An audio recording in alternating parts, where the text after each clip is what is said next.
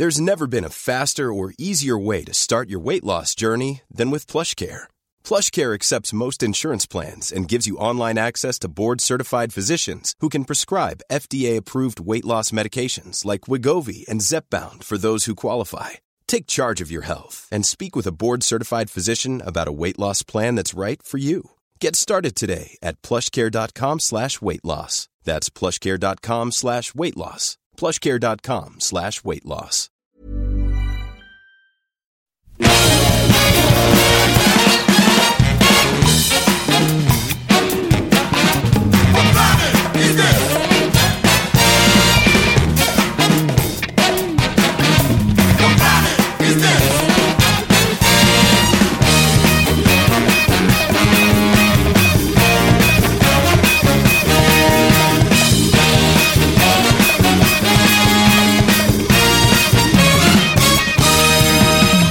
Et bonjour, bonjour, c'est Capture Mag euh, Hebdo. Et voilà, on est euh, le 24 mai et, Oui, euh, décembre. 2017. Et surtout, On est le 24 avril surtout. pardon, excusez-moi. C'est vrai, je me voyais déjà en mai. Je- Déjà en vacances. Non, euh, on est le 24 avril et euh, hier nous avons voté. Alors est-ce que vous avez bien voté les amis? Vous avez été euh, à, à l'isoloir, vous avez mis votre bulletin dans l'urne? Hein, Je ne répondrai Rafik. jamais à cette question. bonjour Rafik. oui. Je, je te réveille, ça y est. T'as- Mais moi, je suis, fait un pas- je, suis, bide. je suis pas français, j'ai pas le droit de voter. moi. Ah bon, voilà, c'est pas grave, tu as peut-être des opinions politiques. Euh, ouais, je suis pour. Bah, ouais, en fait, je- j'ai voté Boumedienne. Oui, Mais après, on m'a dit qu'il était mort.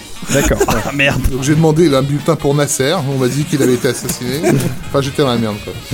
Euh, bonjour Stéphane. Salut David. Tu, tu as voté toi T'as voté quoi toi Ah, moi, moi je vote Amazon. Ah voilà, c'est ça, t'as voté Macron quoi. C'est ça, bravo. Roland Emmerich. Oui, je vote Roland Emmerich, moi. Euh, très bien. Bon, j'espère que cette soirée électorale n'a pas été trop pénible. Et voilà pour, euh, pour vous remettre de toutes ces émotions électoralistes, euh, un podcast Capture Mag sur le cinéma avec des fanas de cinéma. Et nous avons aussi Yannick Dahan qui est revenu. Salut Salut Yannick. Donc euh, voilà. Et puis on salue euh, Julien euh, de loin. C'est Et pas son nom. hein, aussi, c'est pas son nom. euh, Mais Julien. c'est qui ces gens que tu. Ah, tu Bah, on cites parle- à- Oui, j'ai à l'impression que chaque émission semaine vous parlez de gens Ouais, malades qui sont loin et tout. ils sont- On Mais salue non. Arnaud. Putain, moi je suis Julien. là, je viens, j'ai même pas vu les films. et tu parles de ceux qui sont pas là, quoi. C'est vrai. Allons, allons, J'ai allez. tort. Mais On euh, salue Julien. En tout cas, bah, tu- puisque tu parles de film, t'as raison, puisqu'on va parler euh, des Gardiens de la Galaxie numéro 2. 2, volume Euh, 2, Volume 2. On va parler de l'invasion des profanateurs. qui sort en vidéo. qui sort en Blu-ray même. En hein, Blu-ray, c'est ouais. surtout d'intérêt. Et de la collection Kurosawa.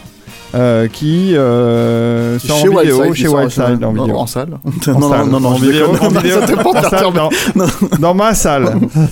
on va commencer tout de suite, parce que c'est un hebdo, on n'a pas 3 heures non plus. Et on va commencer par les gardiens de la galaxie numéro 2. James Gunn, les gardiens de la galaxie 2. Monsieur Stéphane, vous l'avez vu, vous êtes y a en que- joie. En fait, il y a que moi qui l'ai vu. Bah écoute, contre, contre toute attente, hein, et ça va en surprendre beaucoup, j'ai pas aimé le film. Non. Qu'est-ce qui s'est passé quoi Stéphane, qu'est-ce qui Voilà. t'arrive Bah qu'est-ce qui m'arrive ouais, à Marvel euh, Tu vois, en fait, ça fait quoi? Ça fait 3 minutes que l'émission elle a commencé, on a déjà le point Avengers. Donc euh, donc voilà, bah tout est dit, bah, on passe au suivant? Non, pardon. Alors, euh, les gardiens de la galaxie 2, euh, que dire sur sur Il y, a de- cette il y a de la musique. Ouais. Bah ça bon, ouais, la BO euh, ça, tu peux pas leur enlever, c'est pas eux qui l'ont faite. Donc euh, voilà, hein, euh, Il y a de la blague. À fond dans les années Ouais, mais 80. alors, voilà.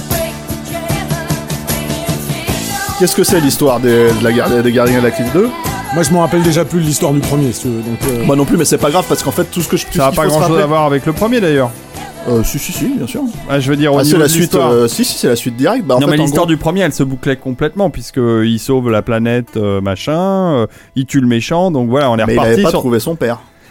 Exact. ça c'est Voilà. une histoire intéressante. Il sauve la père. planète, il tue machin, mais il retrouve pas son père, c'est ça. Voilà. C'est ça. C'est assez Et générique. Groot, et Groot, l'espèce de créature arbre, euh, explose pour, enfin, se proté- pour les protéger et à moitié détruite et il n'y a plus qu'une petite bouture. Donc il était grand et voilà, Voilà. il est devenu tout petit. Et voilà. Et un donc, bébé Groot. Voilà, c'est le truc. Bah, il est rena- c'est une renaissance quoi. C'est une renaissance. Voilà, ouais, bon. c'est ça. Donc bah là, en fait, t'as tous les mêmes C'est c'est personnages. Gardien de la Galaxie Renaissance comme Voilà. euh, Ghost in the Shell. D'accord. Et, euh, et donc, ouais, je, vais, je vais arriver à en parler en fait. Tu vois, je veux dire, on va, on va, on va Oh, tu vas arriver à en dire du bien même. Non, je ne pense pas. le truc avec euh, les Gardiens de la Galaxie 2, c'est que ça part donc sur l'idée que que le personnage de de comment il s'appelle euh, Chris Star-Lord. Star-Lord. Star-Lord, voilà, c'est ça. Pratt. Chris Pratt en fait cherche cherche son père et finit par le trouver. Et en l'occurrence, son père est interprété par Kurt Russell. Ça c'est montré dans la bande-annonce. Voilà. Et euh, et, et il se trouve pas en fait que non. Et il se trouve que son père en fait, ce qui s'appelle Igo. Euh, est une planète, ok? Et donc en fait, il est euh, Star Lord est à moitié humain, moitié euh, euh, ouais, extraterrestre, planète, enfin bref voilà. Et Tu euh, nous spoilies pas trop là. non, non, non, c'est, c'est, euh, c'est, euh, enfin, en gros, si tu veux, c'est le point de départ de, de, de l'intrigue. Et la question, c'est de savoir si, euh, bah, Igo est vraiment son père ou pas. Et ça dure 2h20. voilà. Donc, euh, en gros, c'est vraiment ça, Ça, ça, va, se passe. 2h20 c'est pas si pire. Bah, Ils nous ont fait pire quand même, hein. Tu sais, le problème, c'est quand t'as rien Pirates à... des Caraïbes 4 c'était 2h50. Ouais, d'accord, mais bon, voilà. Donc, euh, si tu, si, si tu, si tu, si tu sors les gros mots tout de suite là, euh, le truc en fait, c'est que c'est, c'est donc un film qui se passe quasi intégralement sur la planète en question, en fait, avec euh, donc Kurt Russell, qui essaye de convaincre son fils, en fait, euh, bah, de qui il est et qui lui explique quelles sont ses raisons de l'avoir retrouvé. Euh, et donc là, je ne vais pas rentrer dans le spoiler territory parce que le film n'est pas encore sorti. Mais euh, faut savoir que c'est le l'enjeu littéralement principal du film. Tout le reste, ce n'est que de la blague. Et alors effectivement, tu me posais la question, Yannick, est-ce qu'il y a que, est-ce qu'il y a de la blague, est-ce qu'il y a de l'humour? Oui, il y a de l'humour. Le problème, en fait, et ça, c'est un truc que je- dont je me rappelais pas pour le coup du premier et qui m'a vraiment posé un gros problème sur ce- sur le second, c'est que littéralement toutes les blagues, toutes les blagues sont expliquées. C'est-à-dire? C'est-à-dire, alors j'ai pas d'exemple spécifique dans le film, mais Ah, disons Dans la que- bande-annonce, par exemple, il y a l'extraterrestre euh, qui arrive à lire dans les pensées de, de Star-Lord et qui voit qu'il a une attirance sexuelle pour, euh, pour la, la, la Voilà. Bautista. euh, Voilà, et donc, euh, non. Et donc, euh, pour, Pour- pour- pas pas pour Dave Bautista, je pense. non, pas pour Batista, non, pour, pour, Non, Saldana. Non, pour ça, voilà, c'est ça. Ah ouais. Et donc, en et gros, ça fait marrer l'autre. Et en fait, ça, fait marrer l'autre, mais en même temps, l'idée, c'est qu'en fait, en gros, l'autre, il lui dit pourquoi tu te marres, bah, et, tu, je me, et en fait, le Batista lui dit, bah, je me marre parce que t'es amoureux d'elle, ah, ah, ah, ah. Et en fait, toutes les explications sont comme ça. C'est-à-dire que tu vas voir Mais un, C'est pour les enfants. Ah, Ouais, mais non, mais enfin, à un moment donné, euh, moi, je suis pas un enfant. Et, le- et- oh, ouais, mais encore une fois, tu vois, je veux dire, ce que je veux dire par là, c'est que tu tues le, tu tues la blague en, en l'expliquant, quoi. Mm, mm, Tu vois ce que je veux dire? Si je te sors une blague, que tu la comprends pas plus que ça, et qu'il faut que je te la réexplique par derrière, tu rigoles? Bah non. non. Bon, bah voilà, bah là, c'est un peu le, c'est un peu le, Donc c'est tu un peu le rigolais problème. pas. Ça rigolait pas dans la salle. Ah si si. Ah ouais, ah, d'accord. Ah non, ah, en fait, alors bon, ça, je pense que ce que je pense que mes deux acolytes ici euh, vont euh, vont comment dire, vont confirmer ce, ce- ce- ce sentiment un peu étrange sur euh, sur euh, les Gardiens de la Galaxie et généralement les Marvel. C'est euh, effectivement quand on les voit en salle, les films, c'est des films qui qui provoquent l'hilarité générale, y compris à des moments où on comprend pas pourquoi les gens rigolent. Euh, à notre grand euh, dame en fait parce qu'il y a, Oh, y un a... film sympathique. C'est pas. Non mais c'est même pas une question. Alors moi, je- moi ça dépend desquels on parle. Ouais. Mais là en l'occurrence, euh, si tu veux sympathique, il y en a certains, c'est même l'inverse total. Là, moi le problème que j'ai avec un film comme Les Gardiens de la Galaxie euh, 2, c'est que on peut pas me vendre un film de petit malin, tu vois, euh, genre smart euh, comédie ou je sais pas quoi, quand en gros si tu veux tout le principe du film c'est de réexpliquer, de réexpliquer, de réexpliquer les gags. Enfin je veux dire, et en plus c'est du, c'est des gags d'un niveau, enfin c'est les mecs qui marchent sur des pots de banane. Hein. Mm. Donc c'est pas non plus de l'humour ultra sophistiqué. Donc à partir de ce moment-là, euh, que ça fasse rire les gens, bon ça admettons. Mais euh, mais bon le truc c'est que voilà enfin c'est c'est euh, c'est un peu euh, et fait surtout ça fait des scores euh, complètement Ça fait des faramineux. scores euh. et c'est des productions monstrueusement chères et je pense que ça, ça joue aussi dans l'appréciation qu'on a de ces films-là. Juste avant l'émission, on était en train d'en parler du fait qu'on détestait pas foncièrement euh, certains de ces films. Euh, moi, je revendique et- même que j'aime bien. Mais mais euh, Les Gardiens, tu parles des ouais, Gardiens la premier, en parlant des Gardiens de la Premier. Galaxie, et t'étais d'accord avec moi, David, on, on- on cite un film comme Space Truckers, Ouais, de Stuart Gordon, Ouais. voilà, qui, qui sort en 1996, qui est un sort film pas en France. hein. qui est un film à la Gardien de la Galaxie, qui était manifestement inspiré aussi de, de, de, de- des mêmes, des mêmes, qui avait les mêmes, euh, les mêmes inspirations, euh, mais qui est un truc qui sort directement en vidéo, quoi. Et effectivement, on va avoir tendance à défendre ce film en disant, hé les mecs, regardez, c'est sympa, ah, les routiers de l'espace, euh, qui, J'adore euh, voilà. Space Truckers. Ouais. Et d'ailleurs, si vous arrivez à mettre la main sur une copie, vous allez bien vous marrer. C'est Donny Super, euh, euh, Charles Dance, qui est un méchant extraordinaire. Il y a Euh, de- Debbie Mazar aussi. Debbie Lily Mazar qui joue la- l'héroïne, et lui, je me souviens Il y a plus. Stephen Dorff. Voilà, euh, Steven Dorff. Ok. Oh, bonjour. Enfin, le Mais- truc, c'est quand mais- vous parlez, quand vous parlez de, Space Trucker, ce que j'ai vu, donc, euh, moi, Space Trucker, c'est pas un film qui se fait passer pour ce que ce n'est C'est pas. ça, là, le exactement. truc, c'est un ça. petit budget. C'est- C'est ça là où je voulais Non, en mais venir. même au-delà de ça, c'est pas une question de petit budget, c'est une question de, de, à un moment donné. Enfin, je suis désolé, mais euh, là, pour le coup, je me rappelle pas trop des Gardiens de l'Axie, mais je me rappelle par contre du discours de Marvel et du, et du discours de, comment il s'appelle, euh, euh, de, de James Gunn, hein, euh, le, le- que- dont on rappellera jamais assez que c'est le scénariste de Scooby-Doo 1 et 2, quoi. Euh, et que, le- en gros, si tu veux, non mais je fais de la, je fais de l'humour, je sais très bien qu'il a fait Roméo et Juliette et, euh, et Slither ou, euh, ou, euh, ou, enfin, Horribilis en l'occurrence et, et, euh, Normalement. et voilà, mais pour moi, si tu veux, quand je regarde Les Gardiens de la Galaxie, c'est le mec qui a fait Scooby-Doo 1 et 2. Parce que le souci, en fait, si tu veux, c'est qu'on te fait passer ça pour un film iconoclaste, on te fait passer ça pour un film euh, qui, qui fout des doigts d'honneur partout, qui t'envoie chier, et alors que c'est quand même hyper consensuel, y compris je veux dire, dans ce que ça raconte, c'est-à-dire le, le truc, là, le- l'espèce de truc à la fin où ils se tiennent tous la main et, et leur amour sauve le monde. Enfin, je veux dire, à un moment donné, quand tu, te- quand tu te fais passer pour quelqu'un, euh, comment dire, euh, qui met les doigts dans le cul, faut peut-être éviter de. Non, mais de, de- mental, non, faut- non, façon. non, mais faut peut-être éviter d'utiliser les mêmes tropes que chez Disney, quoi. Tu vois, enfin, je veux dire. Ouais, euh, enfin, ça c'est euh, sans, sans contester du tout ce que tu dis, mais ça c'est la c'est la communication du film. Donc il y a il y a enfin il y a euh, il y a la façon dans le film, hein.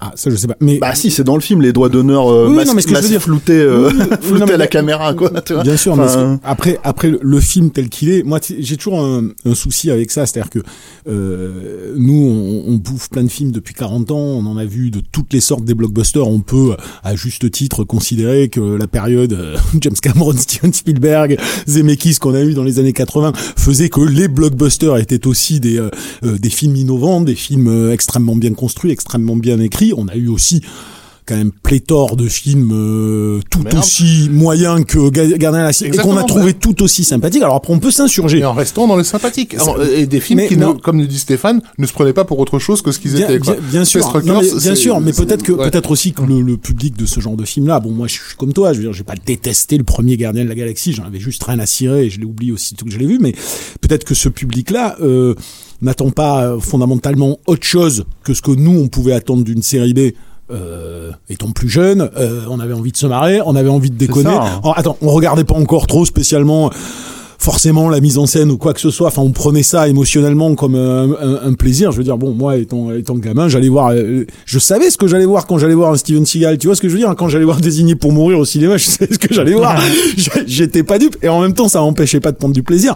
Peut-être que ces mecs-là n'écoutent pas le discours de James Gunn ou de Marvel. Et, euh, Les aventuriers de la quatrième non mais dimension. ce que je veux dire, ça, n'enlève pas, ça n'enlève, pas ce que dit, euh, ce que dit euh, Stéphane, qui est, qui est aujourd'hui la problématique, c'est une problématique de, de films franchisés, c'est-à-dire qu'on est sur, on est sur des marques, on n'est plus sur des, des œuvres indépendantes les unes des autres. le- le- le- tu vois, donc là aujourd'hui, il y a une espèce de discours commun qui est, qui est prêt à te raconter tout et n'importe quoi pour donner de la valeur à une marque.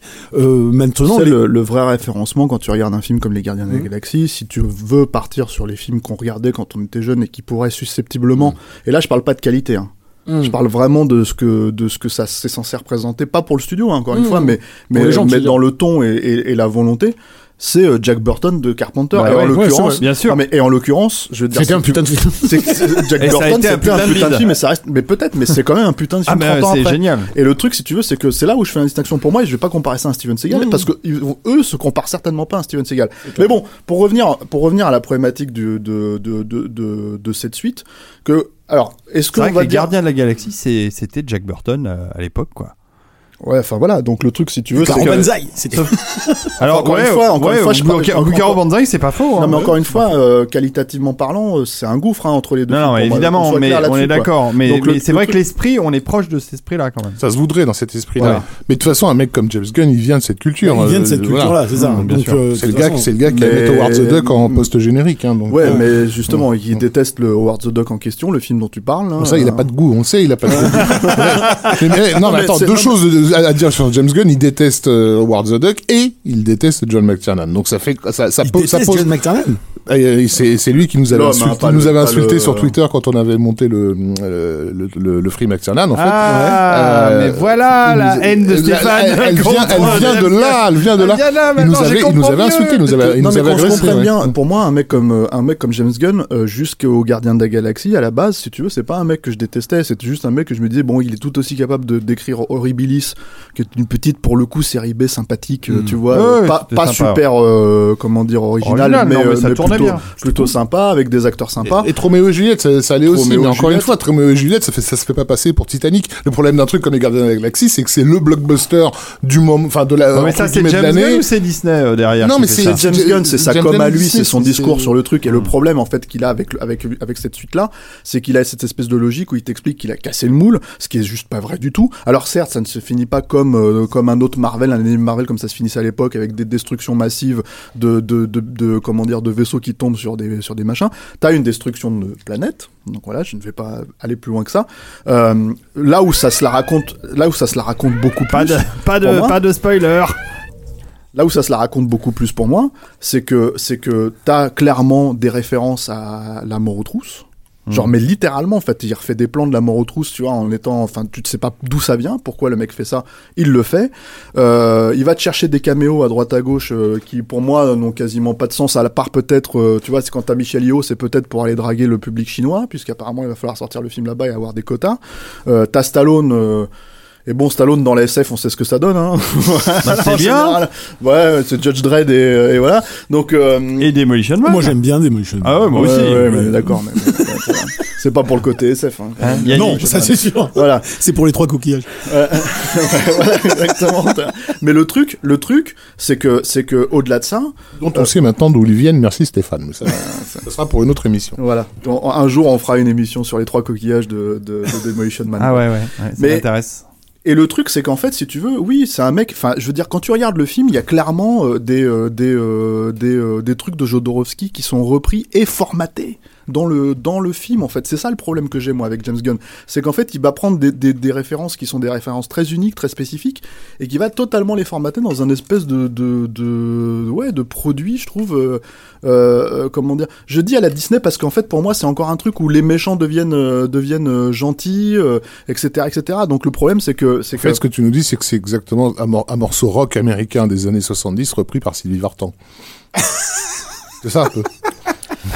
Si tu, si tu veux, je, Je suis pas sûr que le euh, public euh, connaisse Je dirais plus, est intéressant. moi, je dirais plus repris par un par un groupe actuel. euh, Ou tu vois, de- Eye of, Eye of the Tiger par, par Sylvie Vartan. Ah ouais, ouais, c'est ça, ouais, tu vois. Qui existe, Ouais. qui, qui Ouais, a été fait. Si vous êtes gentil, on vous le passera un jour, quoi.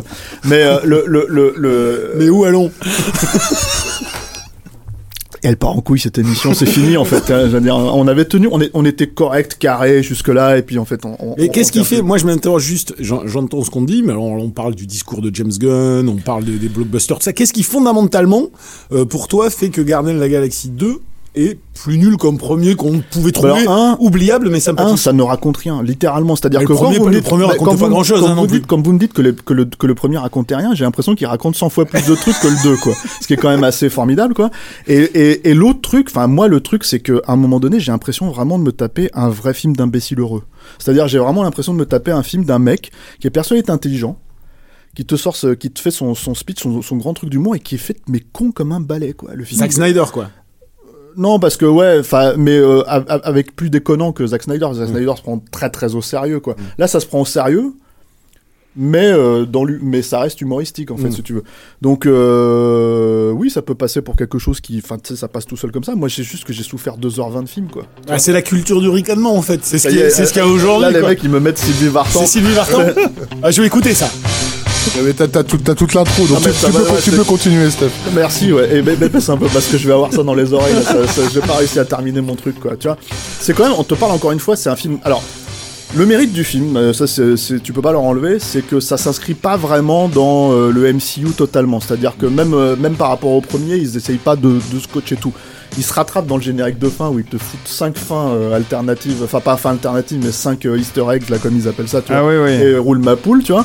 Mais voilà, c'est c'est c'est c'est hum, ah, tu, tu, tu, tu veux vraiment me couper la, la chic avec, le- avec Mais- la musique quoi, c'est pas possible quoi, tu vois. Non mais tu vois, c'est c'est un film qui te fait réfé- du réfé- du référencement années 80. OK? Qui te disent attends mais les meilleurs mecs des années 80, tu sais c'est qui? C'est David Hasselhoff, tu vois. Ouais. Et là tu te dis Ou Sylvie alors-. Alors, déjà un quand t'as vécu les années, les années 80, c'est pas vrai. Tu vois, c'est- Enfin, c'est je pense de- pas qu'il le pense, excuse-moi. Alors ouais, alors il a, il a, il a plutôt intérêt à le penser parce qu'il fait arriver euh, David Hasselhoff dans le film. ça, tu ça vois. me donne envie de le Voilà, voir tout de suite. Et ça, bah, c'est du Sinoche Doudou, mais c'est du Doudou version cynique un peu. voilà. et c'est- un caméo de merde qui apparaît une seconde et le Oh. truc et le truc non mais ça Bah, va. on, a- on va tout savoir sur le film. non non va- vous allez pas tout savoir sur le film j'ai même l'impression d'avoir rien dit, attends, quoi. écoute, écoute Sylvie Vartan, tiens.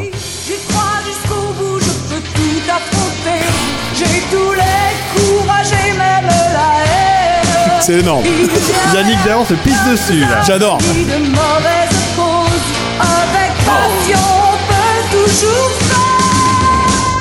passion, on a peur de rien. Excuse-nous, hein, Stéphane. Donc, on James pu Gunn, si tu nous écoutes, voilà ce qui dans t'attend. volume 3 voilà, c'est ça. Je pense que dans le volume 3. euh, Mais tu vois, moi, le camé- bienvenue. caméo de David Hasselhoff, bon. mais le caméo Après, de c'est- David Hasselhoff t'en avais un dans Bob l'éponge il y a 10 ans arrête euh, Non, mais- franchement c'est Bah ouais, Je suis c'est- pas en train de dire que ça m'excite, excuse-moi, mais, ça me euh, dérange pas plus que moi de voir le Flash Gordon dans le tête, tu vois ça, ça me fait rire. ça moi. me pose problème aussi, ça c'est nous faisait pareil. marrer, oui, Ah non, moi, ça me fait marrer, moi. La Célof, ça faisait marrer il y a 10 ans et encore quoi. Ce genre de truc, t'as l'impression qu'on en est revenu quoi. Mais Donc en- le public de Gardien de la Galaxie, je sais pas comment ça l'interpelle. quoi, en il, a, il a réalité, 12 c'est ans, il a pas, il a, même pas vu. ce- C'est là où je me ce- pose la Bob question. Bob l'éponge, c'est- On va pas faire 3 c'est heures pour les gardiens. On va peut-être les pas faire. Bob l'éponge Bah, surtout, surtout qu'on l'a pas vu, on va pas faire 3 heures dessus. Voilà, on va pas peut-être vu. pas faire Donc, 3 bon, heures bah, sur les gardiens de la galaxie. Juste, j'ai une question euh, pour toi, Stéphane. Euh, Est-ce que ceux qui ont aimé le premier film vont aimer le deuxième Parce que toi, manifestement, t'avais pas tellement aimé le premier. Probablement. J'ai- J'aimerais rajouter un truc. Bah, rajoute, Il y a un truc. euh, Il y a cette espèce de fonctionnement nostalgique des années 80 euh, qui est euh, induit dans le dans le film. C'est-à-dire, t'as euh, une vibe années 80, de la musique des années 80, de la musique de merde même des fois des années 80, donc David Hasselhoff et compagnie.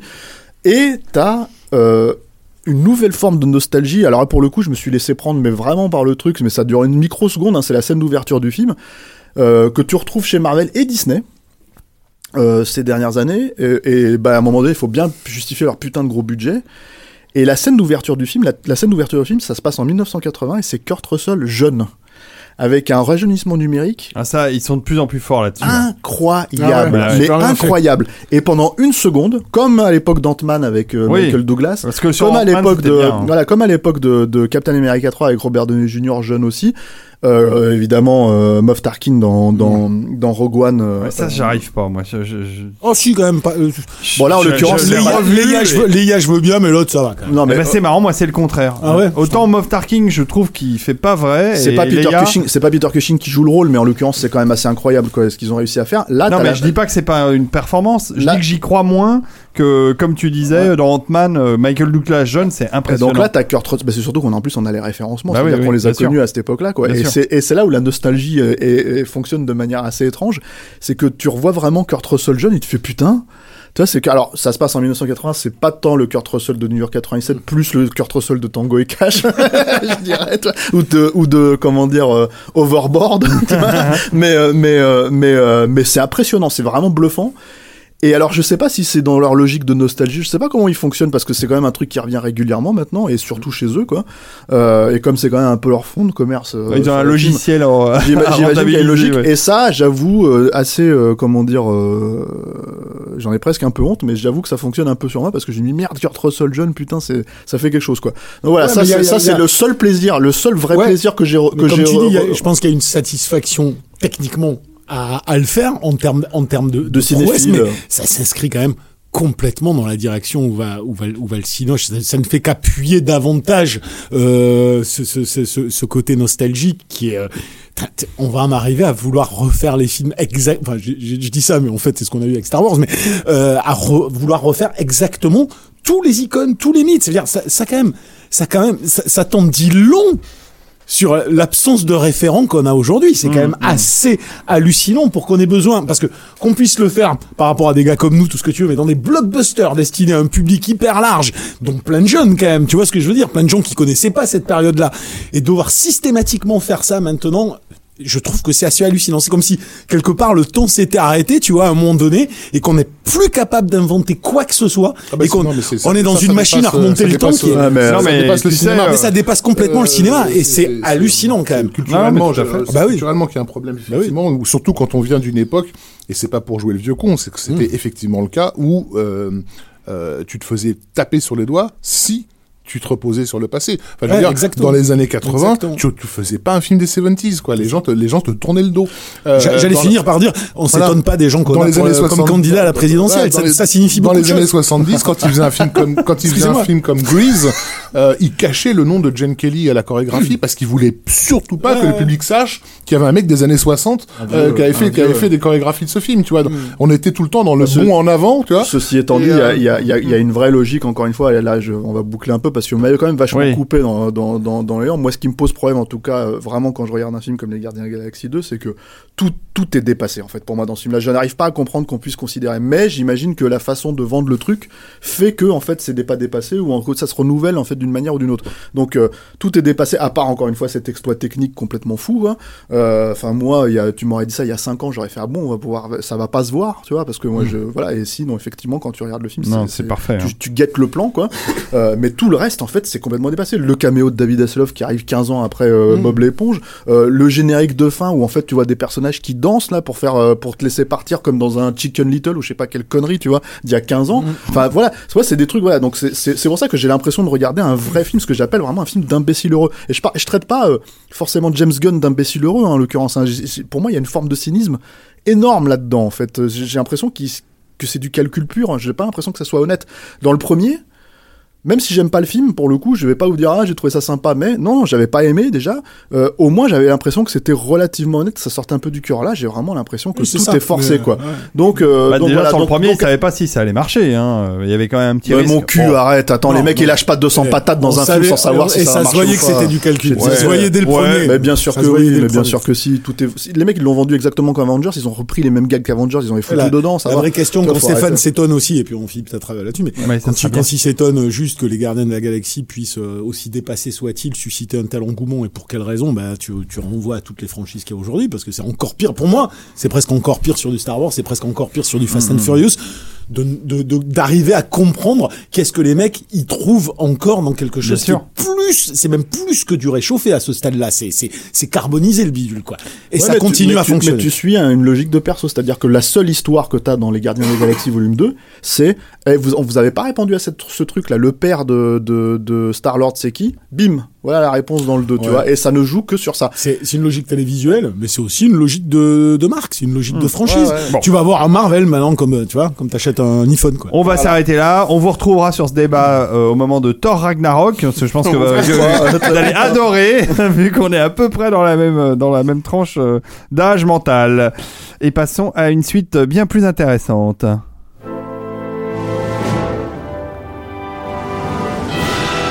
Car euh, pour la suite, nous allons parler de l'invasion des profanateurs. La version de 78. Exactement, la version de Philippe Kaufman. euh, Voilà. Qui veut engager euh, les hostilités Bah j'y vais. hein. Tu y vas, ça, Les Body Snatchers, c'est mon truc, tu vois. C'est ton Ok. truc. Euh, la version de 78 qui ressort en, en Blu-ray chez Rimini Edition. Hein. Euh, Quel bonheur. Voilà. Donc euh, un film qui n'était pas sorti chez nous, en tout cas en Blu-ray en France, qui a déjà quand même eu quelques éditions euh, aux États-Unis. Euh, Il y a eu une version MGM, une version MGM avec les bonus, une version euh, Arrow vidéo euh, chez les Anglais. Oui. Voilà. Donc, euh, donc Arrow euh, euh, qui fait plein de trucs intéressants. voilà. Et Mais malheureusement toujours qu'en anglais avec des sous-titres anglais, il n'y a jamais de sous-titres français. Ouais, en même temps, Ah bah, c'est pour les Anglais. l'anglais. hein. En même temps, c'est pour les Anglais. Donc, Ah euh, d'accord. Non, mais Et, euh, et pourquoi on en parle? Bah, Parce que c'est quand même un grand film euh, d'horreur des années 70, moi je trouve. Et l'exemple, un, bon, un très bon exemple de remake, euh, en tout cas sur le papier, à proprement parler, je suis un peu moins fan de la mise en scène du film. Euh, euh, de manière générale, que je trouve un peu trop, euh, comment dire, euh, 70s. un peu trop 70s. non, mais ça, ça colle avec le, ça colle avec le film et ça colle avec l'époque à laquelle il était fait, parce que c'est une relecture hein, donc de- du film de Don Siegel, du film de 56, euh, qui a euh, longtemps été considéré et, et- et pourtant ça a été, c'est quelque chose que Don Siegel a, a- a vraiment refuté comme une parabole sur le communisme et la montée du communisme. Euh, euh, alors que bon, c'est un sujet qui est quand même beaucoup plus large que ça, le Body oui. Bah, D'ailleurs, Voilà. piche-nous euh, le sujet puisque tout le monde ne connaît pas. Alors tout le monde ne connaît pas le Body Snatchers, si les gens qui, qui écoutent Capture Mag le podcast connaissent quand même le Body Snatchers, mais le truc c'est que en gros bah, le, le- les Body Snatchers c'est une créature en fait euh, euh, qui vient de l'espace euh, et qui en fait reprend la forme de l'humain qu'elle retrouve en face d'elle, en crée une espèce de double dont elle vide de la dont elle le vide de la substance. Et en fait l'idée c'est de la hum, comment dire de lui faire perdre toutes ses angoisses humaines, toutes ces angoisses, euh, euh, tout le mal en fait, euh, ce que nous on a, on pourrait dire le mal de l'homme moderne en fait, c'est-à-dire le mal de, de, la société quoi, et et de l'endormir en fait. En gros c'est ça. Il faut le problème du body snatcher, c'est pour éviter les body snatchers, il faut ne il faut ne pas s'endormir. Et en gros c'est c'est c'est une créature qui te conforme en fait. Au et groupe, qui ouais. euh, voilà au groupe et qui et qui comment dire euh, te, te supprime toute forme d'individualité et euh, donc ça c'était déjà le sujet euh, du livre de Jack Finney Voilà. euh, Invasion of the Body Snatchers et, euh, qui est un et- livre qui, est- qui date de 55. ouais c'est un an Et avant dans le euh, contexte, alors- de, dans le contexte de l'époque du Don Siegel, c'était évident pour que- la lecture anticommuniste apparaissait aux Américains, tout simplement parce que c'était le pays de l'individualisme et que le communisme à l'époque était vu de loin comme étant le, le- le- le conformisme absolu euh, et justement la, voilà mais la l'idée perte de toute Alors, le-. Juste un petit détail, c'est que cette hi- histoire de parasite euh, extraterrestre qui vient euh, piloter euh, des humains, c'est pas Jack Finney qui l'a inventé, c'est quand même. Campbell. Bah, Il y a plein d'auteurs en Euh, fait. Campbell euh, dans la chose d'un autre monde, hein, enfin dans, dans, le, le oui, et- original. Et, donc, euh. tu as et tu as aussi euh, tu as aussi euh, Robert Heinlein dans les années 40 avec Ouais. euh, euh, Marionnettes oui, Puppet humaines Masters, et. Eric Frank Russell avec Guerreros Invisibles qui est exactement le même sujet. Mais euh, Puppet donc- Masters a été adapté au, au cinéma dans oui, les années 90. mais on est on est dans cette mouvance euh, paranoïaque, on va dire, qui, a, qui a- inspiré beaucoup de monde. Voilà, qui a inspiré beaucoup, énormément beaucoup de, romans déjà à l'époque. mais, Et euh, mais, mais à la base, on, on- si, si tu regardes donc euh, pour euh, pour ceux qui nous suivent le, le Beats euh, qui est consacré à, à, comment dire au Body, Body Snatchers, Snatchers, écrit par Stéphane Wasakis, Voilà. avec Arnaud Bordas. avec Arnaud Bordas, Arnaud explique clairement que ça vient aussi de la littérature du 19e siècle, tu vois, du double de, le concept de- Dostoïevski, ce genre même, de choses. et même avant la, Donc, le po- truc- la poésie romantique avec le, le doppelganger, euh, Mm, etc. voilà. Donc, Donc le truc, Ouais. le truc, c'est que à la, à la limite, c'est ce qui est intéressant justement avec une grande figure euh, du fantastique, c'est qu'elle se renouvelle au fur et à mesure du temps, quoi. Et euh, le truc qui est intéressant avec le Body Snatcher, c'est justement et ce film-là, cette version-là, qui est écrite par euh, W. Director. On parlait tout à l'heure, euh, je crois, de Bucaro Banzai. Donc c'est le réalisateur de Bucaro Banzai. Et en l'occurrence, c'est le scénariste de cette version de- des années 70. Et c'est réalisé par Philippe Kaufman. Euh, Philippe Kaufman, l'insoutenable légèreté de l'être. euh, Pourquoi tu commences par parce que, bah, excuse-moi, tu vois, mais je veux dire. euh, l'étoffe des héros. Gun, Top Star Hero, Wars. ouais, bien sûr. Non, mais moi, j'ai- ouais, voilà. Enfin, c'est- de- de- C'est- le le c'est pro- le film qui C'est le premier que euh, j'ai vu, en fait. C'est pour ça que. Ah, je-. C'est quoi la en septime légère Bah, à l'époque, ouais, mais je suis un peu plus jeune que vous. Je suis un peu plus jeune que vous, moi, les gars. Euh, Henri et June, j'allais dire, tu vois. voilà. Moi, surtout, j'aime beaucoup The Wanderers de lui. Euh, Non, et puis il a contribué à créer un personnage euh, de, de cinéma assez, euh, assez sympathique, quoi, d'archéologue aventurier euh, qui était pas mal, quoi. Ah oui. Je ne vois pas de qui tu parles. Bref. Et donc, Avec un chapeau mou voilà. et, Et un donc, fouet. laissez-moi parler de Body Snatchers, merde. Donc, Tu veux euh, parler de la belle Ferrara? Non, Non, j'aime beaucoup la Belle Farah aussi. Hein. C'est euh, c'est euh, c'est un très bon c'est un très bon remake, une très bonne approche quoi. Euh, Peut-être que le film n'a pas été réalisé par la Belle Farah à proprement parler. Peut-être. Mais bon voilà. C'est la grande question, en Voilà. fait. Mais bon. mais bref, mais le, le, le- revenons donc à la version de 78 de Philip Kaufman. Le truc qui était très intéressant, c'est que c'est c'est en tout cas je trouve dans un des premiers remakes dont on peut déceler déjà que les gens qui faisaient le film étaient fans du film original, non pas euh, comment dire euh, dans l'idée de le répliquer de façon euh, comment dire euh, enfin ce qui se fait un peu aujourd'hui c'est-à-dire quand tu fais un remake c'est-à-dire refaire exactement le même film mais au contraire en fait étendre sur la mythologie de, de, de du body snatcher euh, le premier film se passait dans une petite ville, là le film se passe à San Francisco, cette suite. Euh, et en fait, je sais pas si, euh, si euh, t'es au courant, David, mais le, la, la version de Don Siegel, c'est un film qui a été revu par le studio qui l'a diffusé, qui l'a diffusé à l'époque. En, fait, je ne savais pas. en gros, le, le, le, le prologue et l'épilogue ont été rajoutés pour rendre le film plus, euh, enfin pour lui donner une, une sorte de happy end en fait. Hmm. Le film devait vraiment se terminer sur euh, euh, le personnage de Kevin McCarthy qui se retrouve perdu au milieu de l'autoroute, qui se met à hurler, ils arrivent, ils arrivent, fuyez, ils arrivent. D'ailleurs, pas mal de gens qui ont jamais vu le Don Siegel sont persuadés que c'est la scène finale en fait. Voilà. Euh, parce que cette scène où il crie dans, sur l'autoroute euh, à des gens qui l'écoutent pas, euh, elle est tellement emblématique de. c'est toujours l'extrait qu'on voit partout. Voilà. Et le truc qui est intéressant donc avec cette suite, c'est qu'il y a une espèce de logique un peu postmoderne où ils font, ils utilisent le, un peu comme ce qui se fait donc en gros quand tu fais un remake aujourd'hui, on va chercher les gens de, de- du film original, les mettre en caméo dans le film. Mais là, leur caméo a un vrai sens thématique, un vrai sens même narratif un peu absurde, mais qui fonctionne vraiment parce que justement c'est la force du- de, de, de, des gens qui ont grandi avec ce film, quoi.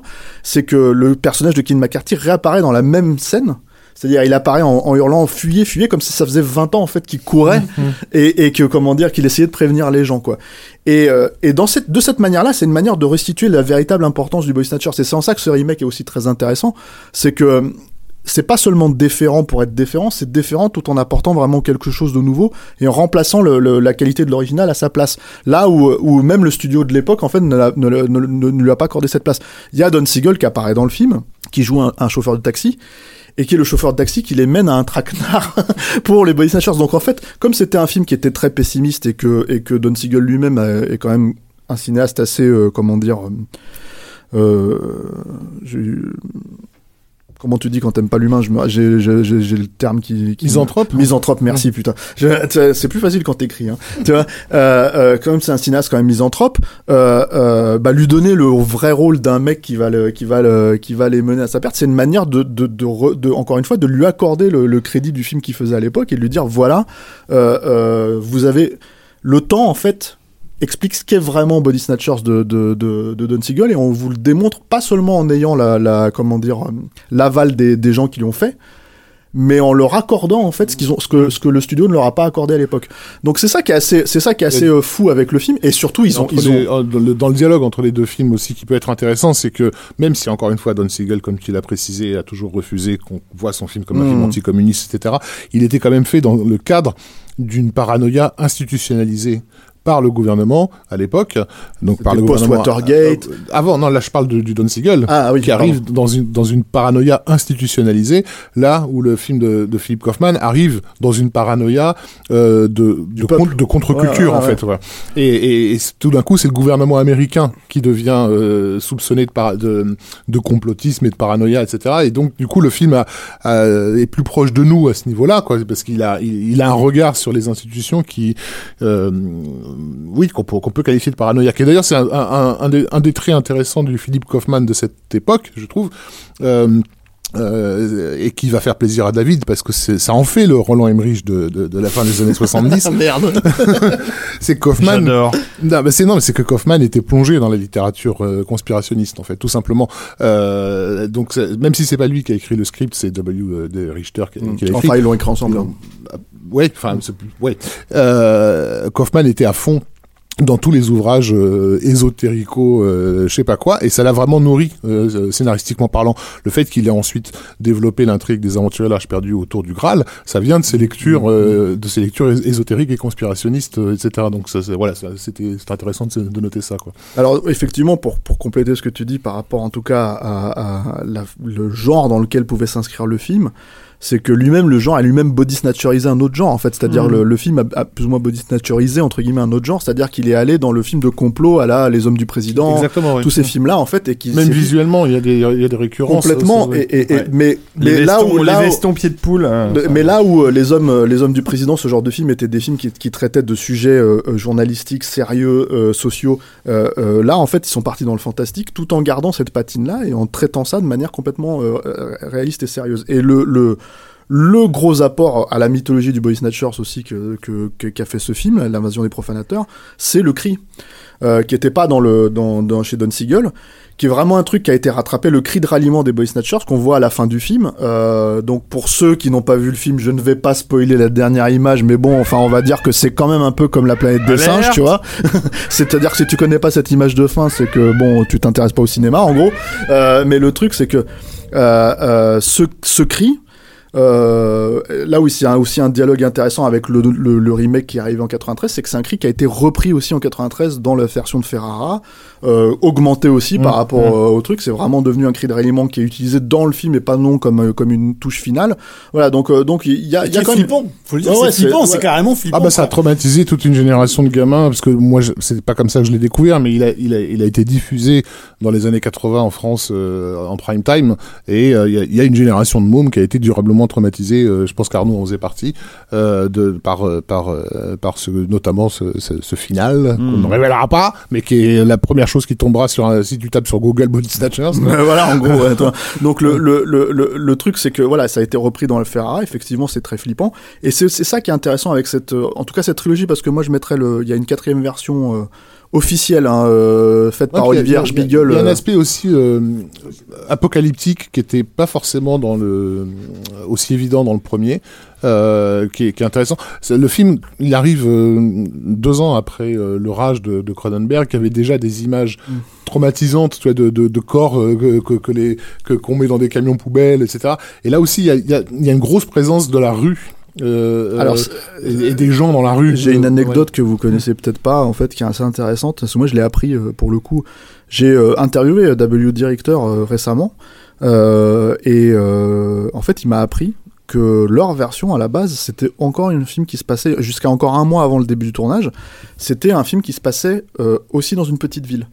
Et en fait, ils se sont dit mais ça marche pas, on est trop déférent, on fait trop la même chose. euh, euh, comment comment est-ce qu'on pourrait bah, tout simplement augmenter la trouille en fait. Et c'est Philippe Kaufman euh, qui, lui a dit et si on faisait ça dans une ville quoi? Ils sont allés voir le producteur et euh, euh, lui ont dit, enfin le patron de, United Artists à l'époque quoi, MGM, qui lui a dit, qui leur a dit en gros si le budget est le même, on tourne en ville. Donc ils se sont démerdés, ils ont réécrit le film rapidement pour, pour, pour l'intégrer, c'est la même histoire, c'est le même plot, pour l'intégrer dans, dans, dans une grande ville, celle de San Francisco, avec plein d'éléments, en fait, de, des vrais éléments de, de, de citadins. T'as notamment, par exemple, euh, euh, comment s'appelle le, le psychiatre, en fait, qui est interprété par, le psychologue qui est interprété par, euh, par euh, Léonard Nimoy, euh, qui est vraiment, enfin, tu vois, je veux dire, c'est dans les petites villes américaines, t'as pas vraiment un psychologue, et certainement pas dans les années 70. Bon, là, voilà, c'est, c'est, euh, c'est euh, le psychologue libéral, euh, comment dire, très calme. En fait, c'est, c'est un personnage qui est très bizarre parce que, parce que c'est déjà un body snatchers avant d'être un body snatchers, donc c'est, c'est assez, euh, c'est assez intéressant. Et effectivement, il y a, il y a, du coup, en fait, il y a euh, toute une imagerie euh, euh, euh, de la rue dont tu parles. Il y a cette espèce de, il y a ce clochard en fait qui à un moment donné devient une espèce de croisement euh, génétique avec un Avec un chien, euh, dans une image hyper bizarre. euh, euh, C'est bien foutu d'ailleurs pour l'époque. hein. Ouais, euh, c'est- un des trucs un peu Z du film, mais mais mais c'est W Director. Encore une fois, quand les mecs ils ont une idée comme ça, c'est quand- enfin c'était le mec qui a fait Bucaro Banzai, donc forcément en fait quand t'as des idées qui partent en cacahuète, euh, t'en as une ou deux Un comme peu ça. Z, mais, ça- non, c'est surtout que ça arrive, à- je pense, au bon moment. Euh, Il y, a, il y, a un- y, a, y a une espèce de rythmique euh, de, de, de la terreur dans, dans le film qui fait que plus, plus ça avance, plus c'est le stress est, est suintant. Et quand arrive cette image de, de, chien, elle, elle, elle joue, elle a un effet trop bas parce que elle arrive à ce moment-là. Tu l'aurais vu euh, Mm. trop tôt dans le film, à mon avis, c'était juste le rire Mais les quoi. images dont tu parles, c'est les trucs où tu vois par exemple euh, euh, des personnages de, de Donald Sutherland qui euh, ou Brooke Adams qui se baladent dans la rue et qui se rendent même pas compte en fait qui- que les gens sont perturbés en fait tout simplement et qui commencent à courir et choses comme ça. C'est un truc qu'Edgar Wright a complètement repris d'ailleurs dans, dans au début de Shaun of the Dead en fait quand lui il est en train de partir au boulot dans le, dans le métro et qu'il voit des gens en train de courir et, avoir des comportements irrationnels euh, euh, sans se vraiment se poser la question de ce qui se passe quoi. Donc effectivement euh, ouais il y a une espèce d'imagerie apocalyptique. Brooke Adams, qui, quelqu'un m'a fait noté dernièrement que dans le film, elle lui faisait penser à Michel Rodriguez. Ça m'a fait rire parce qu'effectivement, il y, a- il y a un truc. Quoi. Ouais, ouais. ouais dans, ce- dans certaines images, quoi. Mais donc voilà, donc, euh, donc, donc effectivement, c'est un film qui est très daté euh, années 70, enfin vraiment en plus dans. dans Ça s'est fait dans, dans, dans un genre qui était très populaire à l'époque aussi. Enfin, ça, ça, ça, ça a pris ses racines dans ce genre-là pour, pour en faire un film d'horreur. Euh, et puis c'est euh, comment dire, euh, enfin voilà, moi je trouve que c'est un film d'horreur super efficace euh, sur un sujet que que qui, euh, que je Ouais, trouve vraiment. puis, puis oui, et puis c'est euh, juste un tout petit truc à la con, mais on dit, on parle de paranoïa, on parle d'anticommunisme, on parle de choses comme ça, mais c'est quelque chose qui, de manière plus ou moins indirecte, a aussi été pas mal, a pas mal inspiré euh, l'ASF par la suite, euh, beaucoup de séries télé sur euh, la contamination, alors que ce soit à travers les robots, les cyborgs, les trucs comme ça, c'est quelque chose qui a été. Donc c'est vraiment je pense que derrière ça, il y a, il y a plutôt l'idée d'un système, d'un système, euh, euh, euh, comment on dit, qu'italienne, aliénant, d'une manière ou d'une autre, que ce soit une parano, que ce soit une politique, que ce soit un extraterrestre, que ce soit un robot, c'est l'idée de système.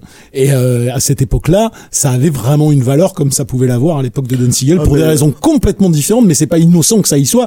Comme j'ai envie de te dire, ça a l'air tout con, hein, euh, mais tu vas regarder pour les amateurs de Star Trek, dont tu ne fais pas partie, je sais, mais euh, Moi si. euh, voilà, ben les Borg, Ouais, bah oui. Les Oui, Borg oui, avaient un sens au moment où ils sont arrivés dans la dans, la- dans la dans la série euh, Star Trek par rapport aux États-Unis à l'époque où ça en était. Il y a vraiment à chaque fois ce truc-là renaît à partir du moment où on a l'impression C'est vrai que t'as quelque part qu'il y a un le Big parallèle Brother qui est en train de euh, nous fucker, tu vois. L'invasion des profanateurs et les Borg, c'est tout à fait euh, Bah, justifié. c'est- pompé complètement. hein. c'est les mêmes. Veux dire, Ils sont pas les Non, chercher. non, mais Assimilé. quoi. Ouais, ouais, mais le truc, c'est ça qui est intéressant, c'est que je pense que quoi qu'il arrive, et plus on avance dans notre société, et plus en fait des films comme justement Invasion, Invasion of the Body Snatchers comme ça sont, euh, comment dire, euh, ben, euh, euh, importants en fait, et, et, et, et peuvent en fait, si tu veux, parler à l'individu. Et quoi. je suis même d'ailleurs extrêmement étonné que à l'instant T, on n'est pas euh, on n'est pas des version. ouais pas pas forcément une nouvelle version mais quelque chose qui exploite en tout cas ce thème de manière très claire à une période où on est quand même dans une contestation euh, du système quel que soit le pays qui est quand même assez Pas flagrante. ce système-là.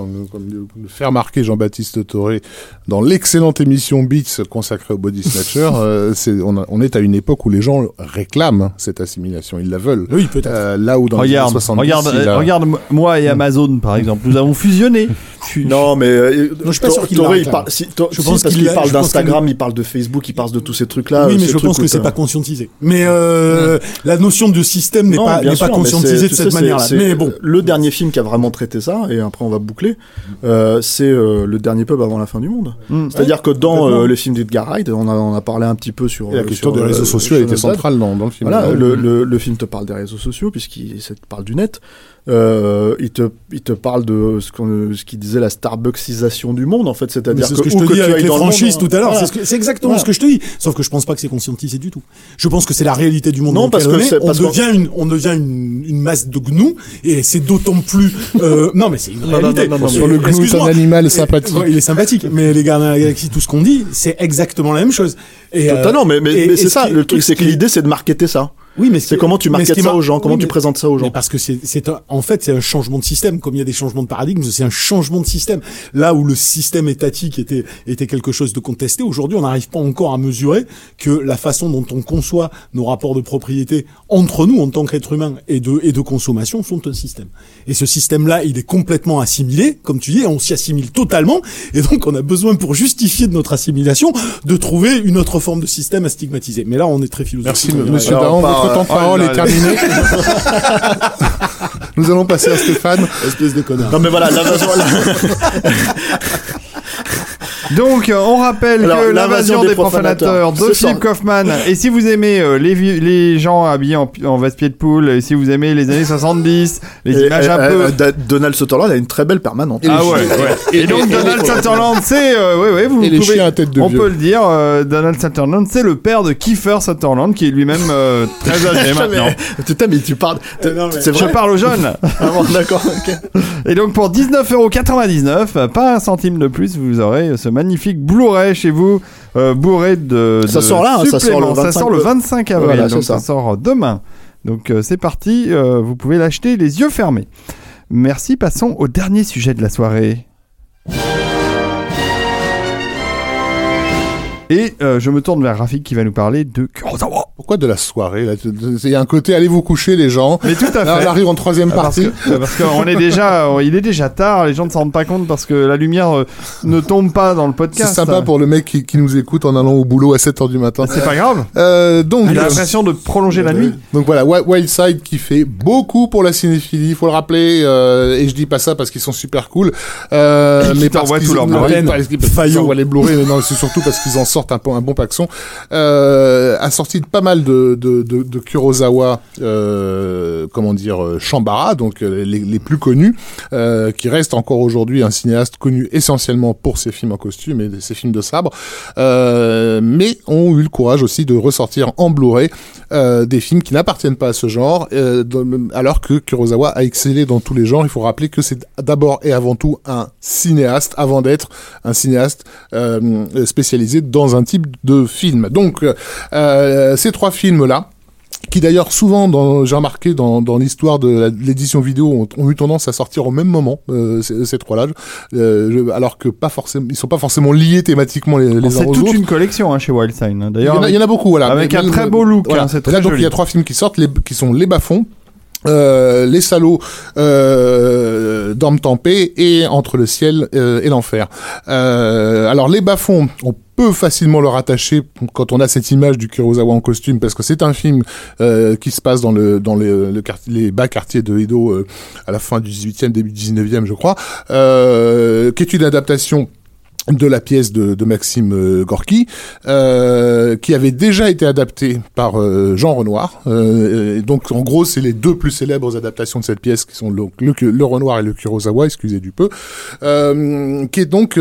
alors, bon, je vais pas m'étaler dessus, parce que moi, c'est de, de ces trois-là, c'est un, un film qui... C'est celui avec lequel j'ai le plus de, de difficultés, parce que même s'il reste, comment dire, assez... euh, comment a- a- assez non pas euh, simplement dramatique mais euh, pinçant euh, par moment quoi. C'est c'est pas un film euh, c'est pas un vieux classique poussiéreux. C'est un film qui qui pulse de de de de, vie.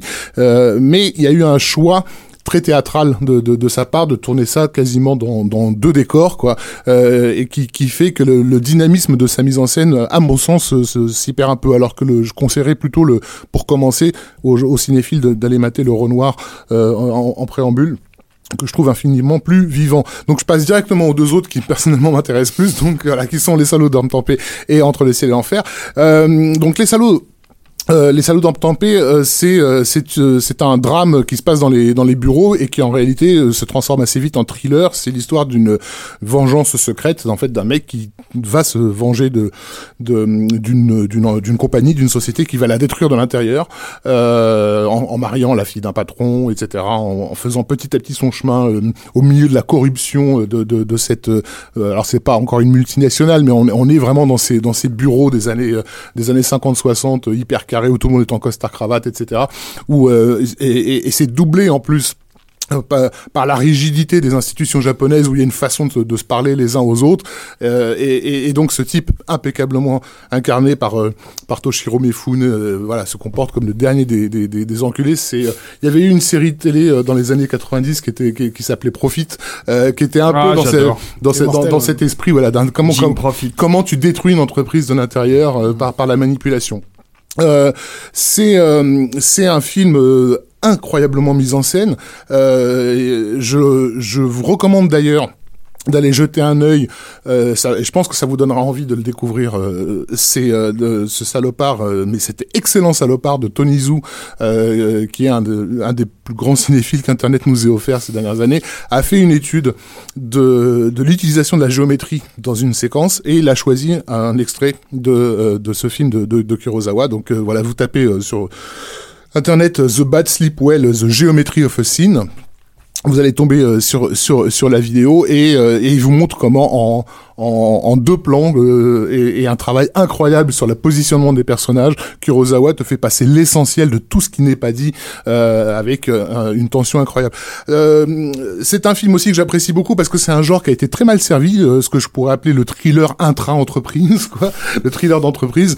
Il y a il y a eu il y avait un préambule qui était le film de Robert Wise qui s'appelait La Tour des ambitieux euh, qui est dans la carrière d'Herbert Wise un film qui est assez méconnu et que je, je recommande form- formellement, qui est aussi l'histoire de de- d'un d'un tout petit événement qui va détruire toute une société de l'intérieur où tout le monde va se tirer dans les pattes. Euh, et si vous n'en avez pas assez avec euh, avec euh, avec ces, deux-là, euh, vous avez aussi un film français qui lui est plus difficile à voir parce que les Français ont cette particularité de très très mal s'occuper de leur propre patrimoine, qui est un film qui s'appelle L'imprécateur de Jean-Louis Bertuccelli. Qui était sorti dans les années 70 avec un casting assez incroyable où il y a euh, Jean-Yann, euh, euh, il me semble qu'il y avait Rochefort, Serrault, enfin il y avait plein de monde euh, là-dedans. Euh. Il n'y a pas une version avec Sylvie Vartan? Il n'y a pas de version En tout cas, celui-là, la, version de James Gunn qu'on puisse la voir. les salauds dorment en paix, c'est avec euh, Toshiro Mifune, hein, pour Michune- changer. Mifune, dans, dans les trois films dont je vais parler euh, ce euh, soir, il n'est pas, il est pas l'acteur fétiche de Kurosawa pour euh, pour rien. Pour rien, ouais. Et, il y a aussi la, la très jolie euh, Kyoko euh, Ka- Kagawa euh, que je, je trouve très. pour lesquels tu as un faible, Voilà, euh, un entre faible autres. marqué. Donc voilà. Donc si vous voulez avoir un bon trio de sale, de bon sang de saloperie de, de thriller qui se passe dans, dans, dans le milieu de l'entreprise, donc vous vous faites d'affilée La Tour des Ambitieux, Les Salauds d'Homme Tempé de, ce, de, de, de Kurosawa, et vous, co- vous concluez avec L'imprécateur de Bertuccelli, euh, dans lequel voilà vous aurez Jean-Pierre Mariel, ça fait Jean-Yann, Michel Piccoli et Jean- et ça nous fait ça nous fait- si tu nous réussis à trouver une, une copie de l'imprécateur, je te, je te fais un bisou sur les fesses. Ça, j'aimerais bien voir l'affiche. Hein. Là, juste voir l'affiche avec le, alors le genre, tu vois, traité, quoi. Tu vois, le thriller en entreprise. tu vois. Comment C'est ça, c'est cette vidéo là, ouais, dans laquelle il, il étudie cette une, une Yannick séquence. a trouvé ça sur YouTube. Euh, oui, non, euh, allez voir la vidéo de Tony Zou, elle est bah, pour ceux, enfin, je pense que vous, beaucoup de nos auditeurs le connaissent déjà, quoi, mais il, il est vraiment très fort. Euh, et enfin, donc, euh, euh, Entre le ciel et l'enfer, qui, euh, qui lui date de, de, de 63. Alors, euh, il est important de noter aussi que euh, quand, quand il fait ses, ses films euh, modernes, Kurosawa est déjà devenu un réalisateur classique, classifié.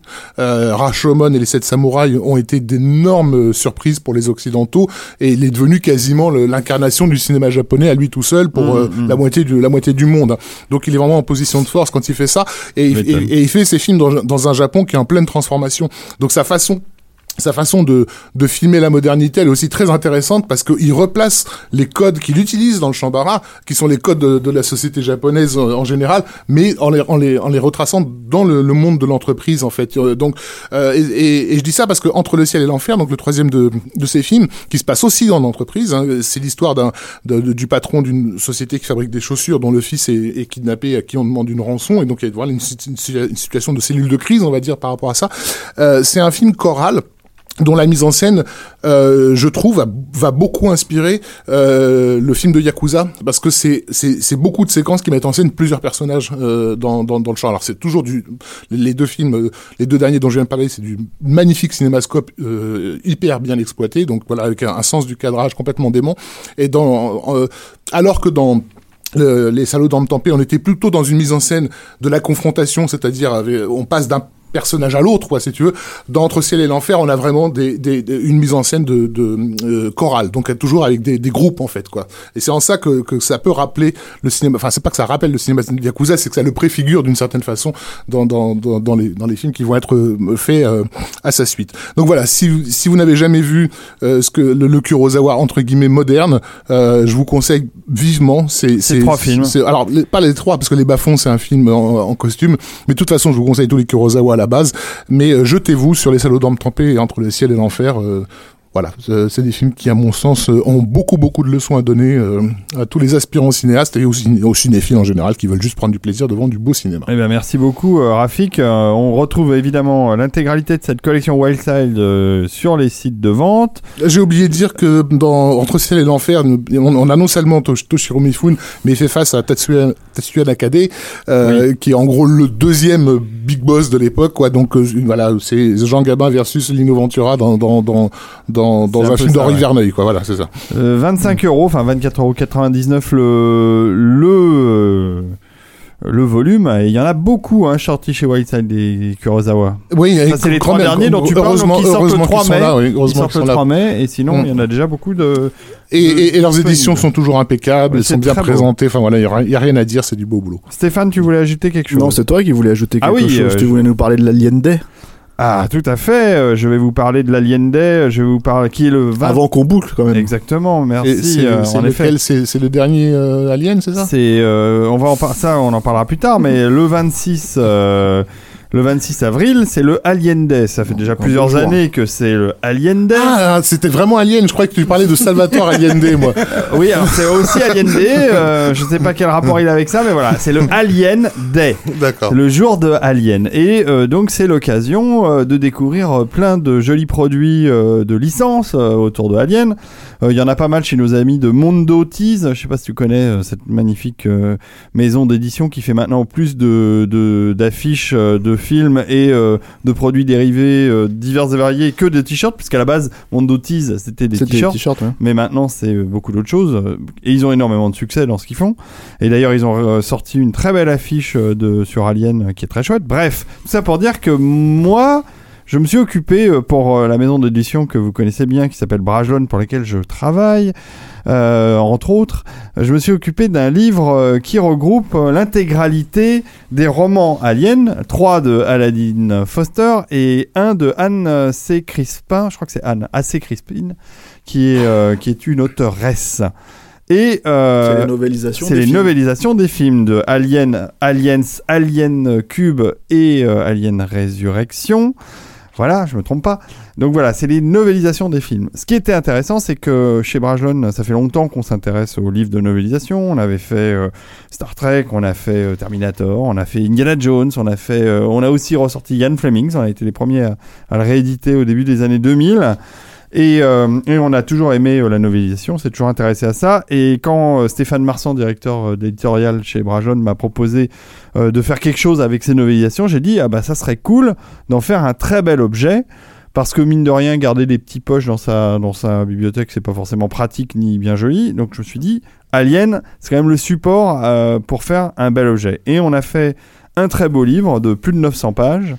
Euh, et euh, c'est une histoire assez compliquée, je vais passer sur les détails, mais en gros, euh, grâce au designer qui a fait le design de la couve, qui est Philippe Carini, on a, j'ai rencontré la, veuve de, de Giger, de Asher Giger, qui est le designer du monstre, de, la, créature alien. Et on s'est très bien entendu et elle m'a donné accès aux archives de Giger, ce qui fait qu'on a fait un cahier. Non seulement on s'est servi d'une peinture de Giger pour faire la couverture, donc ça, ça donne une très belle couverture. Et ensuite, euh, on a fait un cahier de photos. Euh, il y a 68 pages de photos sur les quatre films. Et Giger, lui, a designé euh, beaucoup de choses sur le premier, évidemment, et sur le troisième film aussi, avant que ce soit repris par euh, Tom euh, Woodruff et Alec Gillis. Euh, et donc, on a eu accès à ces, à ces dessins, à ces designs qu'on a mis dans le cahier de photos. Mais c'est pas tout. Grâce à Philippe, toujours, j'ai rencontré un type formidable qui s'appelle Denis Love, qui est un des techniciens qui a travaillé sur, sur, Le sur premier Alien en 79. Il a toute une bande de copains de techniciens avec qui ils ont gardé le contact et qui ont pris des centaines de photos du tournage, surtout des maquettes et des, décors. Et euh, j'ai hérité de ce- ces photos, qui me les a envoyées euh, très gentiment en disant bah écoute moi j'en fais rien, euh, si tu peux en faire quelque chose. Et donc je me suis retrouvé avec des, des- centaines de photos inédites du premier film, ce qui m'a laissé un peu pantois. Et donc j'en ai utilisé quelques-unes hein, pour ce cahier d'images. De, et j'en ai encore beaucoup à publier. Donc je pense que je vais me pencher sur la création d'un livre. Euh, mais je vous en reparlerai sur le making of d'Alien parce qu'il y a vraiment des choses incroyables. En tout cas, pour, ce, pour cet ouvrage-là, il y a un très beau cahier photo. C'est un beau livre grand format. Donc vous pouvez aller voir des images tout de suite. Si vous, allez, si vous tapez alien.bragelonne, B-R-A-G-E-L-O-2-N-E.fr, vous tombez sur la page de précommande. L'intérêt, c'est que la précommande sur ce site, elle est, genre, je ne vais pas redire de bêtises sur le prix, mais c'est donc 32,90€ pour les 4 romans et euh, le cahier photo, euh, au lieu de 39,50€ le jour où le bouquin sortira, puisqu'on a le droit en précommande de faire un prix promotionnel. Et pour ce prix-là, donc vous le recevrez même chez vous, il sera envoyé à partir du 19 mai, la date de sortie du bouquin. Voilà, je me permets de faire la promo de mon bouquin parce que c'est pas moi qui l'ai écrit, mais je m'en suis beaucoup occupé. Je me suis occupé de sa mise en page grâce à Philippe Carini qui avait fait d'ailleurs pour nous l'affiche de la nuit alien en décembre dernier, ou la nuit au max. C'est lui qui avait dessiné, des- designé cette, euh, cette affiche. On s'est très bien entendu et c'est là qu'il m'a dit, bah écoute, faut absolument que on fasse de, ce, de cette quadrilogie de romans un bel, é- un bel ouvrage, un bel écrin. Et voilà, j'ai- hâte de l'avoir en main parce qu'il est en fabrication. Juste pour, euh, pour euh, ça, ça a l'air très joli. hein, je suis dessus sur la page en, en- en question, juste pour te pour t'embêter un peu. Euh, les croquis de Giger dont que, que tu as récupéré avaient déjà été publiés Oui, dans, alors, dans le cinéphage. Oui, alors, euh, rien de Giger n'est inédit. Il n'y a plus rien d'inédit. Tout a été publié et le plus bel C'est les ouvrage. photos, toi, c'est les photos. Ouais, c'est sont- les, les photos qui sont inédites Ouais, du tournage. Le plus bel ouvrage euh, pour euh, voir euh, le travail de Giger sur Alien, c'est un bouquin qui s'appelle Alien Diaries, qui est un magnifique volume qui reprend tous les carnets euh, de notes de Giger sur le tournage du premier film, puisqu'en fait Giger était présent sur le tournage, il était euh, caché dans un coin du studio, ce qui faisait peur à tout le monde, et il est actif. D'ailleurs, on le voit sur les photos qu'on a mis dans le bouquin. Euh, c'est lui, euh, le space jockey, c'est lui qui monte euh, dessus et qui le sculpte en direct parce que les mecs ils savent pas, c'est c'est c'est pas des sculpteurs. Et, et Giger est un artiste complet qui non seulement sait dessiner mais sait sculpter, il sait tout faire. Et il était complètement actif dans la création des décors, des créatures. Il était là présent. Et, et donc euh, sur le premier film, il a fait que des croquis qui sont pas euh, hyper détaillés. Tout ce qu'il a fait en peinture sur Alien, il l'a fait soit avant qui n'était pas le sujet euh, d'Alien, et soit après, euh, en inspiré de ce qu'il avait fait euh, sur le film. Par contre, sur, sur Alien 3, il travaillait très différemment, et il a fait surtout des croquis noirs et blancs qui sont magnifiques, qui sont des croquis qui ont été faits pour le fax, parce qu'il communiquait énormément par fax. Donc c'est des grands dessins qui dessinaient en noir et blanc au stylo bille pour que ça passe nickel pour les envoyer à Fincher par fax. C'est assez marrant.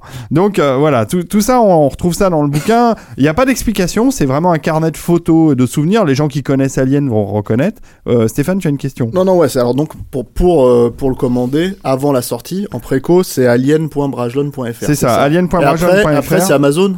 Après, ça sera Amazon au prix normal ou votre libraire euh, Et spécialisé. vous avez pas récupéré prix la novélisation de Prometheus? Mais on y pense. Parce qu'elle elle existe, hein. euh, C'est elle possible. s'appelle euh, Choupi dans l'espace. C'est je crois, ça. Ouais. Comme dans l'espace. C'est con. Bon, et ça vaut le coup de l'avoir à 30, moins de 33 euros, frais de port compris. Euh, ça fait une bonne Achetez remise. mon lit. Ben oui, achetez-le parce que on s'est donné, on 32,90. s'est donné. Merci Yannick. Je, je- je- on s'est donné du mal. J'en Et- ferai la promo dans mon émission, rien que pour te faire eh plaisir. ben, ça me fait très plaisir. Bah, je t'offrirai un volume pour la voilà, c'est pour ça Voilà. que je le fais. Bravo les mecs. Bande de. Bon, je pense que c'est l'heure de boucler là. C'est hein. l'heure de. Il va- il vaut mieux arrêter vite. Je crois, c'est, c'est- on est à la limite euh, du capture mag tout à fait euh, normal, quoi. On est à la limite du délit d'initié de corruption absolue. euh. Putain, Non, mais c'est clair, attendez, on, on euh, dirait je- des putins de fillonistes là. Exactement. Je, je n'ai pas caché Attention, une on est seule en train de minute. donner ton orientation Je ne politique. vous ai pas caché Fais une attention. seule minute que tra- j'avais euh, Facebook. Juste une chose, hein, j'ai travaillé dans, dans- à la revue, de- j'ai fait un article pour la revue des Deux Mondes et je n'ai pas du tout eu le salaire de Pénélope Fillon. Oh, Je- quel je tiens- dommage. je tiens à le dire Il ici faut- aux yeux il- du monde. Je me suis fait entuber. Bon, ben, c'est pas grave, tu t'en remettras. Rafik, je pensais pas. Comme nous tous. Euh, on va terminer sur cette note joyeuse, c'est formidable. Votez Donc, euh, Poutou Achetez mon livre, votez Poutou. Euh, c'est, trop tard, c'est déjà trop tard, Yannick. Stéphane n'en peut plus. Allez, allez, boucle. CaptureMac.net, c'est l'adresse. Et puis, 5 étoiles sur cinq étoiles iTunes. sur iTunes, c'est très important. Et puis on vous embrasse et on vous dit euh, à la semaine prochaine pour un Capture Mag hebdo ou un gros Capture Mag, on verra. On verra, on s'en fout. On s'en fout. voilà.